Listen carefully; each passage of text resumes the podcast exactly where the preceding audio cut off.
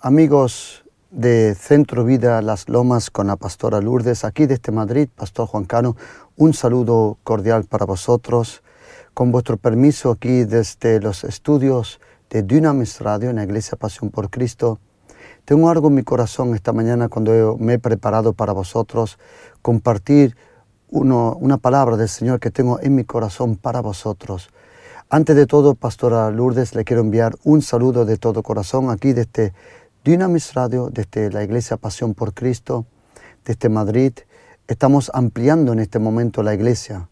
En este momento hemos aprovechado estos tres meses que hemos estado encarcelados como conejitos aquí todos en Europa que no hemos podido salir para nada.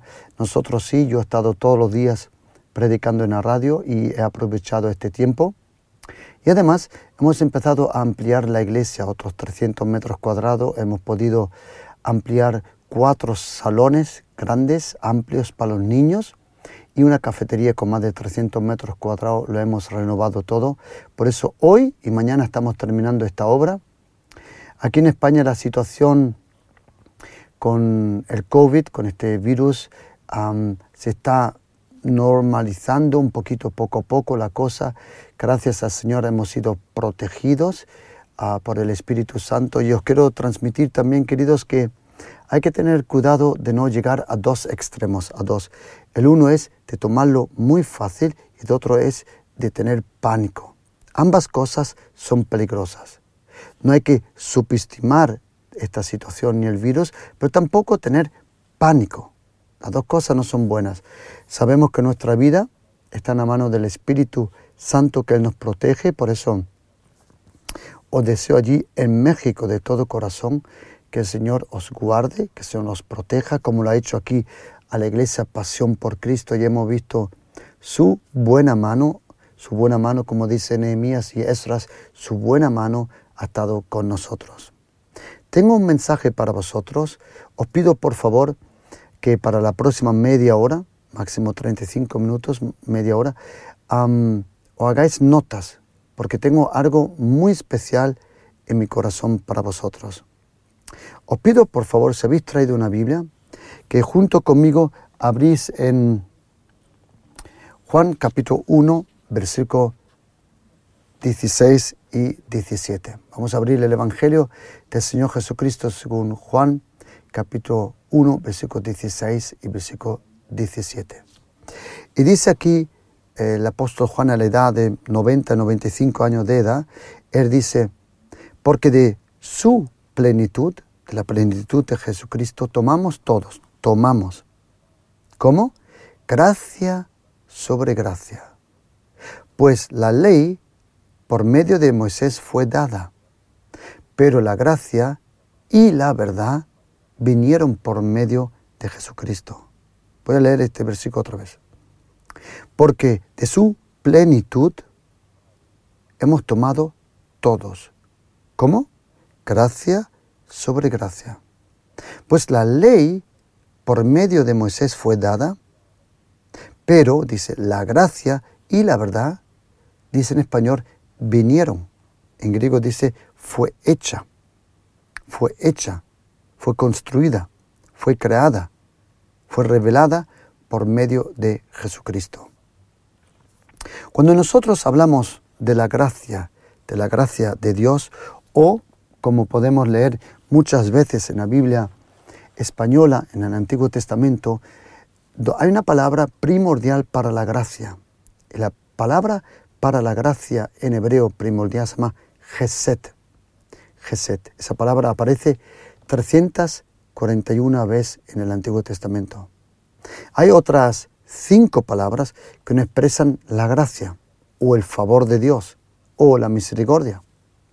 Pero primordialmente la palabra para la gracia en hebreo es Geset. En griego la palabra la gracia se llama charis. De ahí viene la palabra carisma o carisma. Eso es cuando una persona tiene carisma, carisma, como se pronuncia en griego, es cuando tiene cierta gracia de Dios. Carisma, carisma, ok. Ahora, cuando yo estuve en el seminario bíblico y tuve que estudiar, y uno llega al momento donde tiene que estudiar teología sistemática. Me di cuenta que había muy buenas explicaciones sobre la gracia, pero no había demostraciones de la gracia. Me explico. Hoy en día, queridos, no importa tanto lo que es la gracia, la pregunta es ¿qué puede la gracia? No importa tanto lo que es teológicamente, doctrinalmente o dogmáticamente la gracia. La pregunta es ¿qué puede hacer? ¿Qué puede hoy hacer la gracia de Jesucristo, la gracia de Dios en mi vida? Déjame explicar un poquito. ¿Qué es la gracia? Aunque he dicho que no importa tanto qué es la gracia, pero déjame explicarte con unos cuantos pasos y llegamos a un gran final donde el Señor va a tocar nuestras vidas. ¿Qué es la gracia de Dios? La gracia. En el Antiguo Testamento, Geset, que significa la demostración de su bondad, la demostración de su amor o amor al pacto. Esa palabra Geset tiene muchos significados en hebreo. Ok. 341 veces aparece en el Antiguo Testamento. Ok. Ahora, esa palabra Geset, la gracia, ¿qué es la gracia? ¿Qué es la gracia? Tenemos que saber que en Primera de Pedro, capítulo 5, versículo 10, dice la Biblia que el Dios de toda gracia, que nos llamó a su gloria eterna en Cristo Jesús. Primera de Pedro 5, versículo 10 dice que toda la gracia solo está en Dios el Padre. La gracia no se encuentra en ninguna otra, vamos a llamar, religión, no existe. El concepto de la gracia, el concepto. Si tú hablas con un hindú, ¿cómo vas a llegar a nirvana? ¿Cómo vas a llegar a otro, como ellos le llaman, nivel? Ellos te dicen haciendo buenas obras, por una reencarnación y otra. Si hablas con un musulmán y le preguntas, ¿cómo puedes saber seguro que tú vas al cielo? Ellos te dirán haciendo más buenas obras que malas, eh, que malas obras, siendo intentar de ser un poquito mejor que ser malo. Si le preguntas a un cristiano, ¿por qué tú vas al cielo? Él te tenía que contestar, simplemente por la gracia de Dios.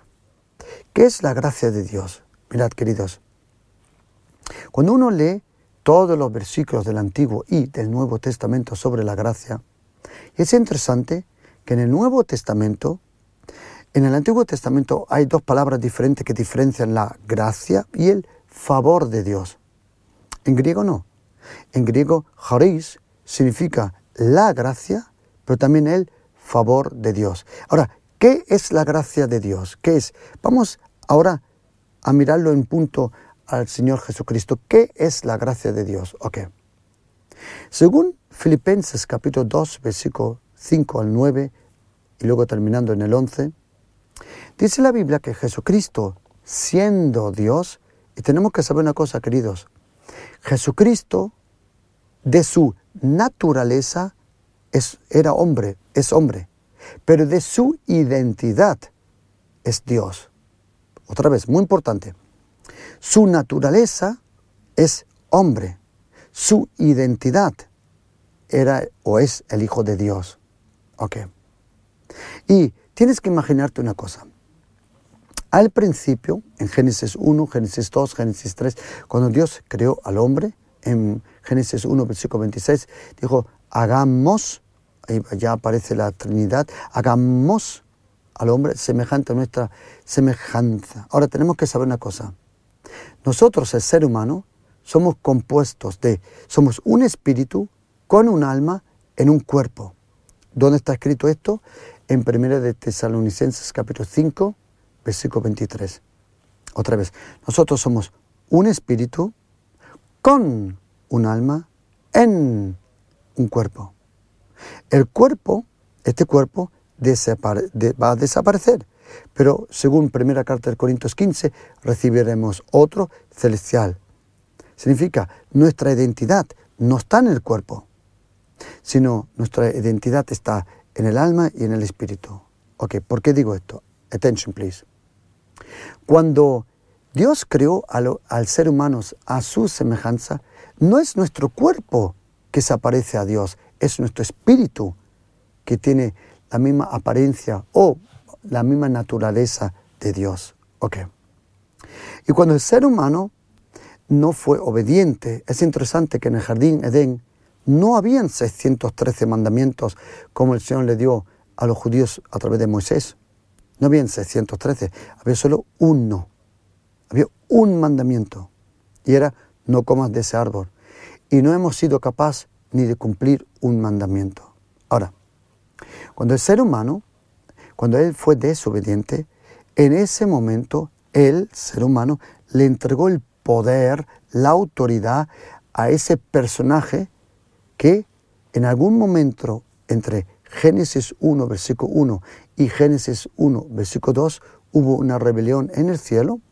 Ese ex arcángel fue lanzado a la tierra junto, como dice en Apocalipsis 12, el dragón se llevó un tercio de las estrellas, que comprendemos que fueron ángeles, y fue lanzado a la tierra. Ok.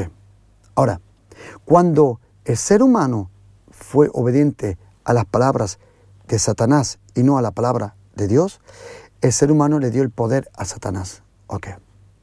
Cuando Dios quiso salvar al ser humano, Él no podía venir como Dios.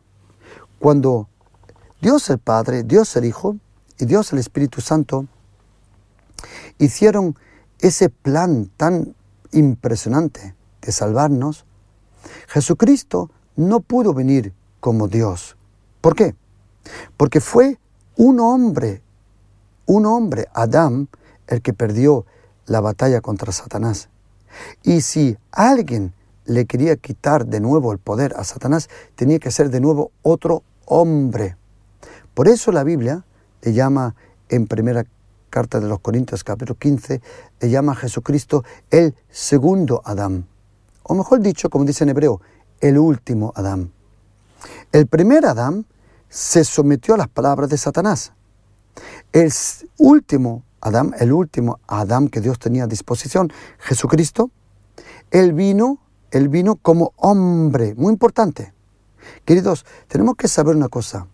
Jesucristo venció a Satanás, no en primera línea como Dios, porque eso hubiera sido ilegal. Legalmente, para quitarle el poder a Satanás, tenía que ser un hombre. Por eso, Jesucristo venció a Satanás, vamos a decir, no tanto como Dios, que lo era en su identidad, sino como hombre. Fue el hombre. Como dice primera o segunda carta de Corintios 2, 5, que entre Dios y el hombre solo hay un mediador, un mediador y es el hombre, Jesucristo. Ok. Cuando el Padre, el Hijo y el Espíritu Santo hicieron el plan de venir a la tierra para salvarnos, Dios el Padre envió a su Hijo. Y tienes que imaginarte más o menos una discusión o en un momento una conferencia en el cielo entre el Padre, el Hijo y el Espíritu Santo, que el Padre dijo, Hijo, tenemos que hacer algo, el ser humano se está perdiendo. Alguien de nosotros tiene que ir y convertirse en una puerta, en un camino, en un acceso. Como ellos no pueden llegar a nosotros por el pecado, nosotros podemos llegar a ellos. Y quien sea de nosotros, coger la humanidad y traerla para acá. Otra vez, como el ser humano no se pudo acercar a Dios, fue Dios el que se acercó al ser humano. Y tú te lo tienes que imaginar así, que Dios el Padre dijo, hijo, pero ¿quién de nosotros va? Y Jesucristo dijo, yo voy. Y el Padre dijo, hijo, si vas a la tierra, no puedes ir como Dios. Tienes que ser, tienes que ir como hombre. Porque fue un hombre que le entregó el poder a Satanás. Y solo un hombre le puede coger de nuevo el poder. ¿Ok? Cuando Jesucristo vino a la tierra, Él se despojó de su naturaleza, de su gloria, Él lo dice en Juan capítulo 17, Padre, glorifícame con la gloria que yo tenía contigo antes de la fundación del mundo. En Juan 17, Jesucristo está pidiendo al Padre que de nuevo le dé la gloria que Él tenía. Esa gloria que Él dejó, como dice Filipenses capítulo 2, versículos 5, 6 y 7 adelante, Él se despojó de su gloria para venir a la tierra como hombre.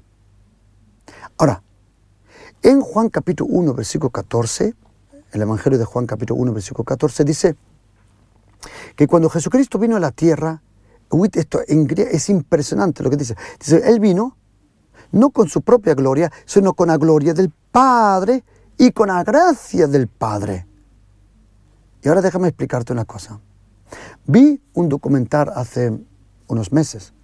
En ese documental había un grupo de soldados de los uh, Navy SEALs americanos y había una persona que salvar en una jungla, si no me equivoco, de, de Colombia, si no me equivoco era.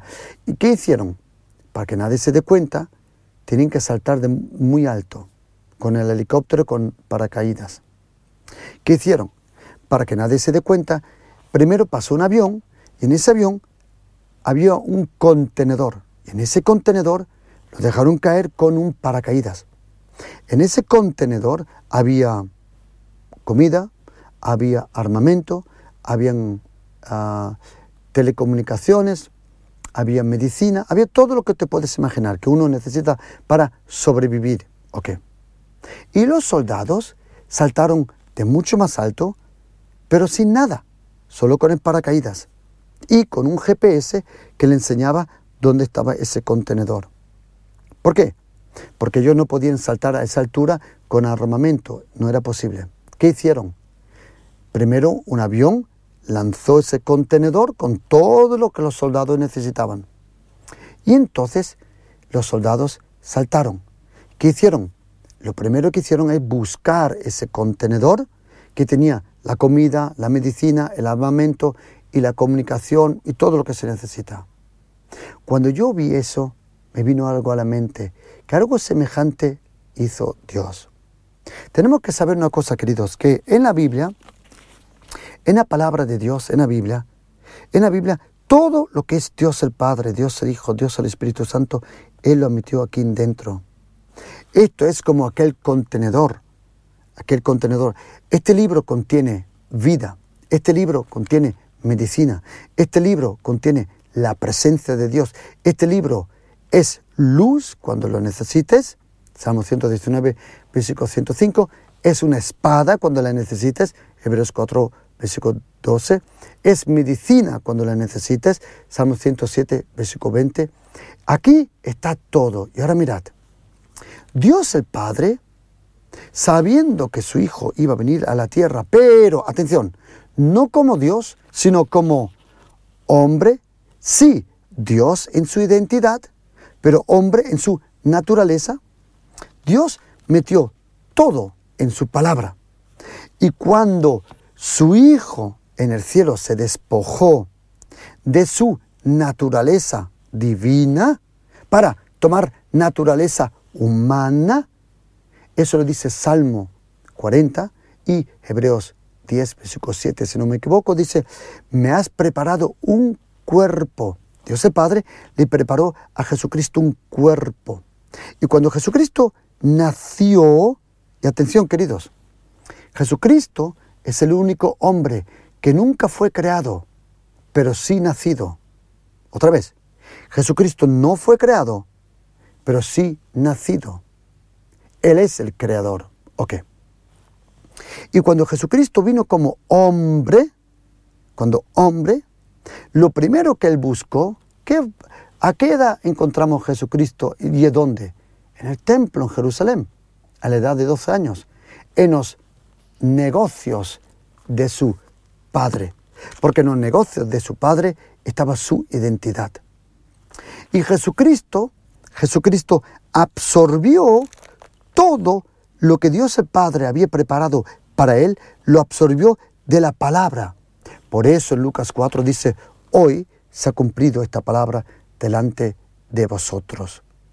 Y Jesucristo, Él vivió, y ahora sujetaros, Él vivió de algo donde Dios escondió todo.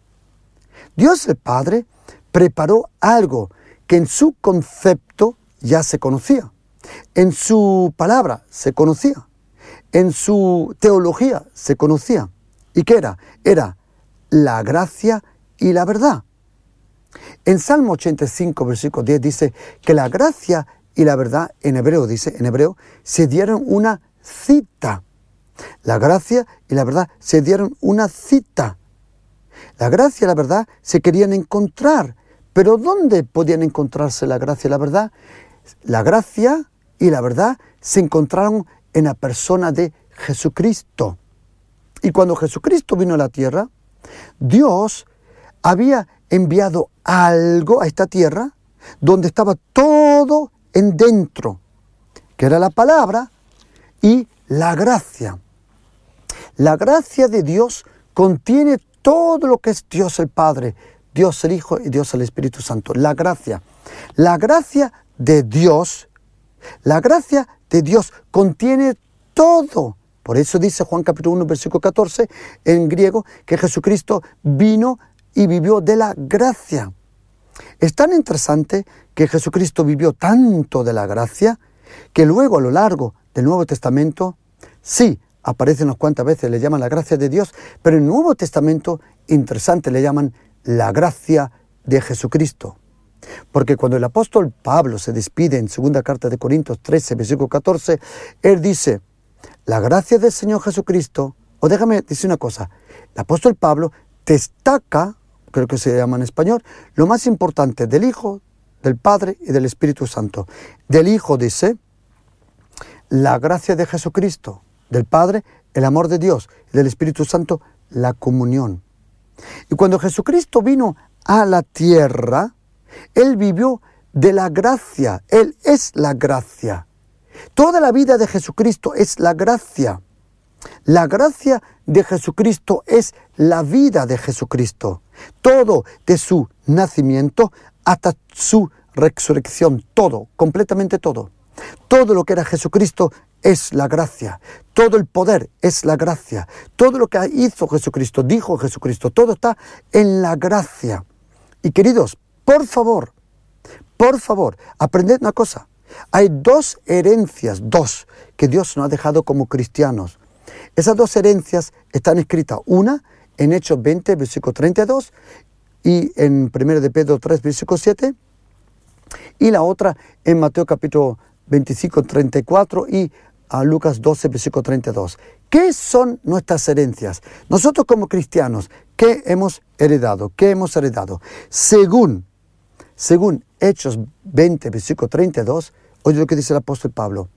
Y ahora, hermanos, os encomiendo a Dios y a la palabra de su gracia, que tiene el poder de sobreedificaros y daros herencia.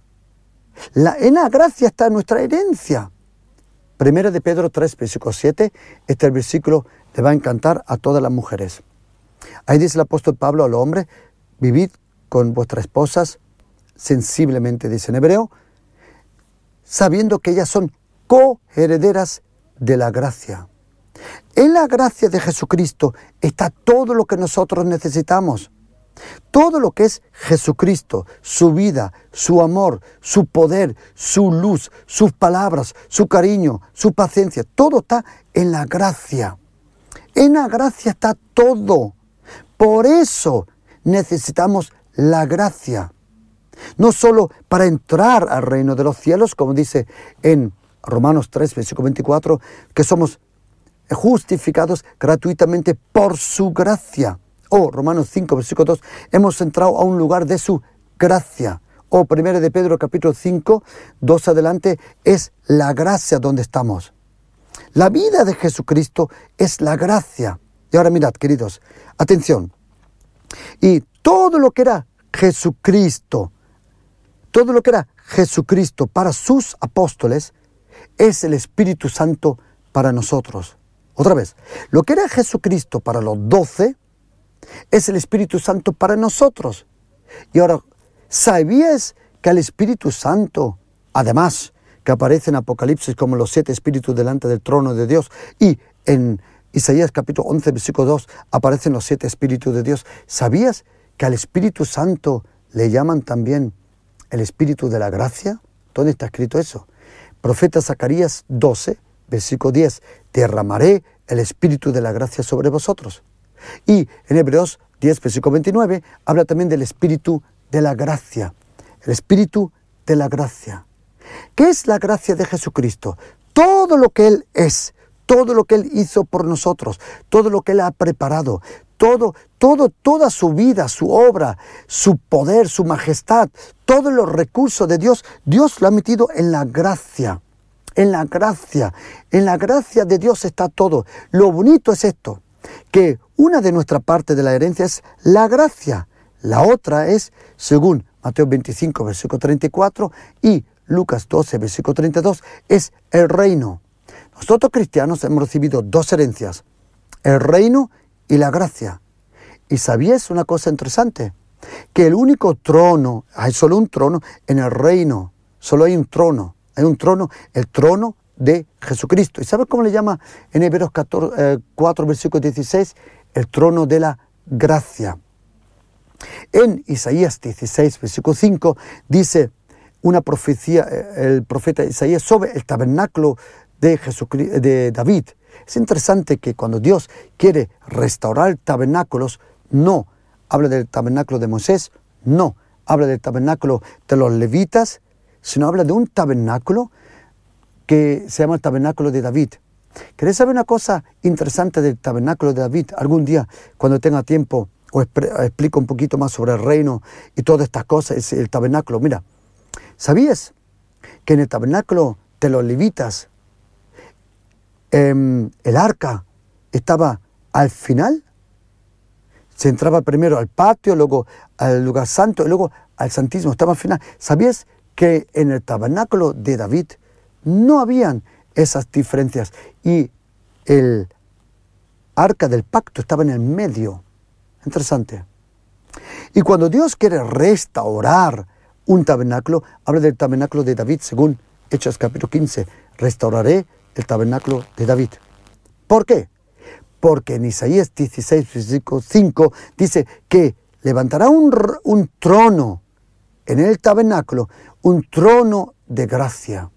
Queridos, la gracia es nuestra herencia y tú y yo tenemos tanta gracia como queremos. Por eso, así empecé esta enseñanza, de, ah, cuando dice, de su plenitud hemos tomado todos, gracia sobre gracia. Otra vez, tú y yo tenemos que tomar de la gracia. Tú y yo tenemos que tomar de la gracia. Salmo 90, versículo 12 dice, sáciame con la gracia. O Salmo 92, versículo 2 dice, proclamaré por la mañana tu gracia y tu fidelidad en cada noche. ¿Sabías que en los salmos dice, el Dios de mi gracia se adelanta delante de mí? Salmo 119, en tu gracia avívame. O déjame darte unos cuantos versículos sobre la gracia. Queridos, la gracia siempre se tiene que demostrar. ¿Sabíais, queridos, que Dios no explica la gracia? Él la muestra. A ti no te, te ayuda tanto que yo te explique las cosas. Lo importante es que experimentemos la cosa. Y sabes, la gracia, la palabra Geset significa demostración de su gracia, no explicación. Eh, nosotros cristianos necesitamos la gracia de Dios hoy, la gracia de Dios, como dice en el libro de ah, Lamentaciones, capítulo 3, versículo 22. La gracia de Dios todas las mañanas son nuevas y la gracia de Dios permanece para siempre, tu fidelidad es para siempre. Ahora, Déjame darte unos cuantos versículos de la gracia. Génesis 24, 12 dice el siervo de Abraham, demuestra la gracia. Luego, en Génesis 39, versículo 21, esto va a encantar. Pero Jehová estaba con José y le extendió su gracia. En hebreo dice, le inclinó como una báscula, le inclinó su gracia para que él la recibe. Y Génesis 40, versículo 14, usa conmigo la gracia. Y Éxodo 15, versículo 13, en tu gracia lo has cuidado. Tengo aquí un puñado, cientos de versículos sobre la gracia, cientos, cientos, cientos, cientos. Ah, os, voy a, os voy a dar unos cuantos solos. Salmo 23, muchos de vosotros conocéis Salmo 23, cuando termina en versículo 6 dice, solamente el bien y la misericordia. Y queridos, por favor, por favor, esta es la Reina Valera. Es una muy buena Biblia, muy buena. Pero tenéis que saber que el lenguaje del Nuevo Testamento tiene 11.460 palabras en griego y en hebreo más de 8.600 más o menos que texto tomas. Pero la Reina Valera usa o traduce aproximadamente 100.000. Y muchas veces repite para diferentes palabras en hebreo la misma palabra en español. Por eso, siempre puede estar por seguro que pone en español en el Antiguo Testamento misericordia, en hebreo pone la gracia. Cuando dice en Salmo 23, versículo 6, dice, solo el bien y la misericordia me seguirán. ¿Sabe lo que dice en hebreo? Solo el bien y la gracia me seguirán. La gracia es tan importante que el único salmo, ¿eh? oh, Salmo 25, versículo 10, todas las sendas del Señor son gracia y verdad. A Dios le encanta la gracia y la verdad, porque siempre que hablamos de la gracia, hablamos de su Hijo. Siempre que hablamos de la verdad, hablamos de su Hijo. Os voy a dar otro versículo impresionante. Salmo 52, versículo 1. La gracia de Dios es continua. Salmo 89, versículo 14. Gracia y verdad van delante de tu rostro. Salmo 90, versículo 14. Sáciame por la mañana con tu gracia. Os voy a dar otro impresionante versículo sobre la gracia. Aquí, a ver, Salmo 130, 143, versículo 8. Hazme huir por la mañana tu gracia. Y Salmo 143, versículo 12. En tu gracia silencia mis enemigos. Todo lo que nosotros como cristianos necesitamos es la gracia. Y queridos hermanos, hermanos, y Pastora Lourdes, por favor, queridos, la única forma, la única posibilidad para nosotros cristianos vivir con Jesucristo es por la gracia. La única forma de estar en contacto con Dios es por la gracia, vivir con Dios es por la gracia, llegar hasta Él es a la gracia, acercarte a Él hacia la gracia, por, todo por la gracia, la gracia es verdad, la gracia se puede experimentar más. Tienes que proclamar la gracia sobre tu familia, proclama la gracia. Un día el Señor me dijo a mí, hijo, tú proclama la gracia y yo te mostraré mi gracia. Yo le dije al Señor, Señor, explícame mi gracia. El Señor me dijo, no importa lo que es mi gracia, la pregunta es, ¿qué puede mi gracia? Y la gracia de Dios es impresionante. La gracia de Dios nunca viene sola. Según 1 de Timoteo capítulo 1, versículo 14, dice el apóstol Pablo que en abundancia vino la gracia, se derramó sobre su vida con la fe y el amor.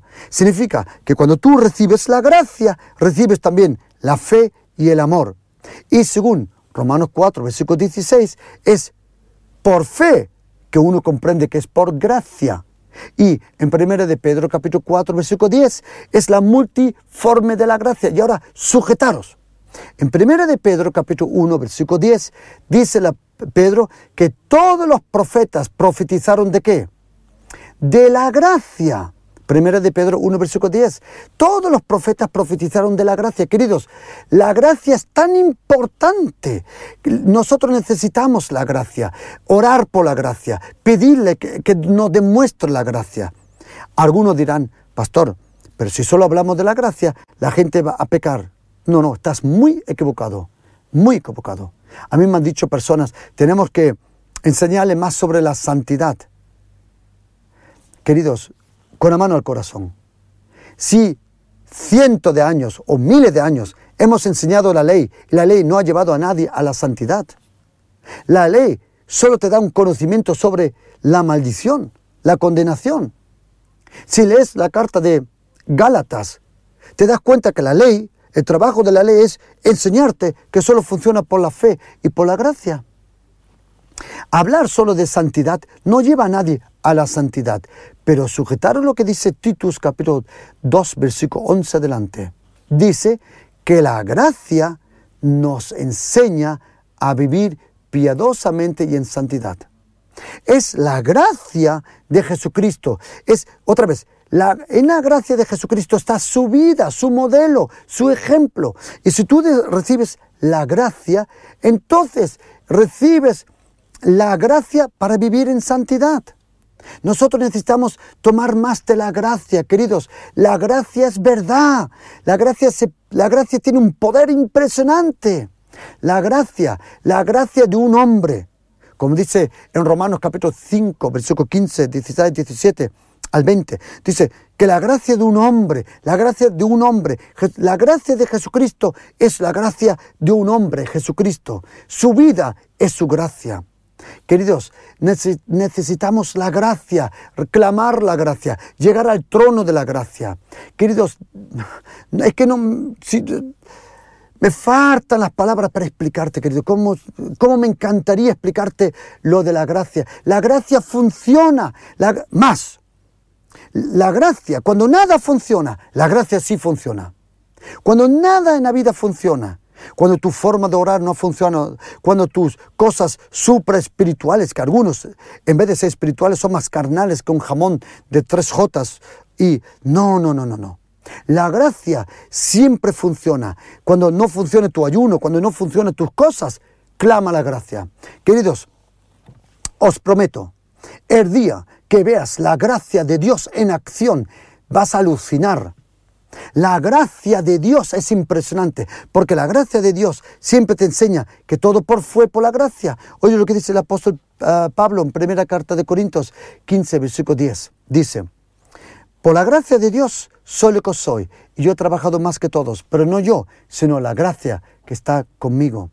Queridos, necesitamos tomar más de la gracia, proclamar la gracia. Y ahora, oye, ¿cuánta gracia tendrás en tu vida? Un secreto. ¿Cuánto de la gracia tendrás? ¿Quieres saberlo? Tendrás tanto de la gracia conforme palabra de la gracia. Según Hechos versículo 20, versículo 32, tendrás tanta gracia como tienes palabra de gracia. ¿Por qué?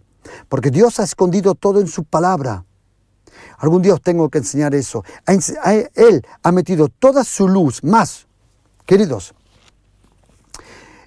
abrir este libro es entrar en la presencia de Dios.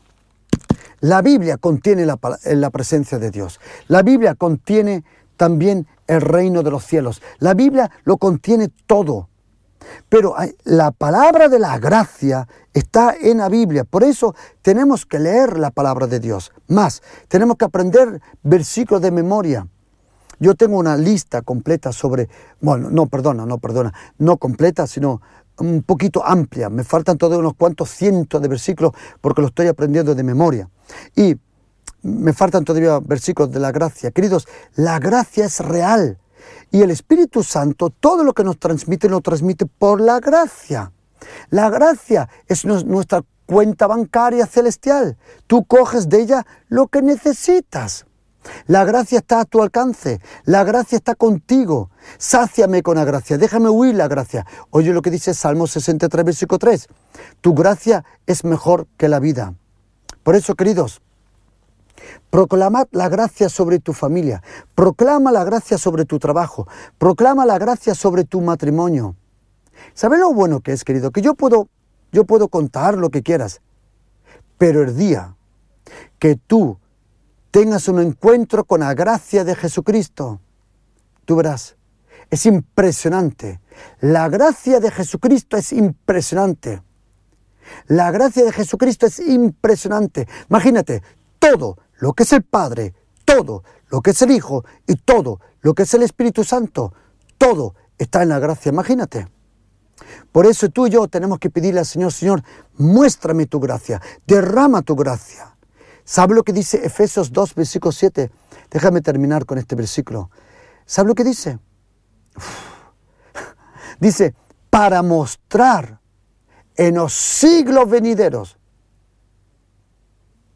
Déjame explicar esto. Cuando en griego dice siglos, no habla de los próximos 100 años.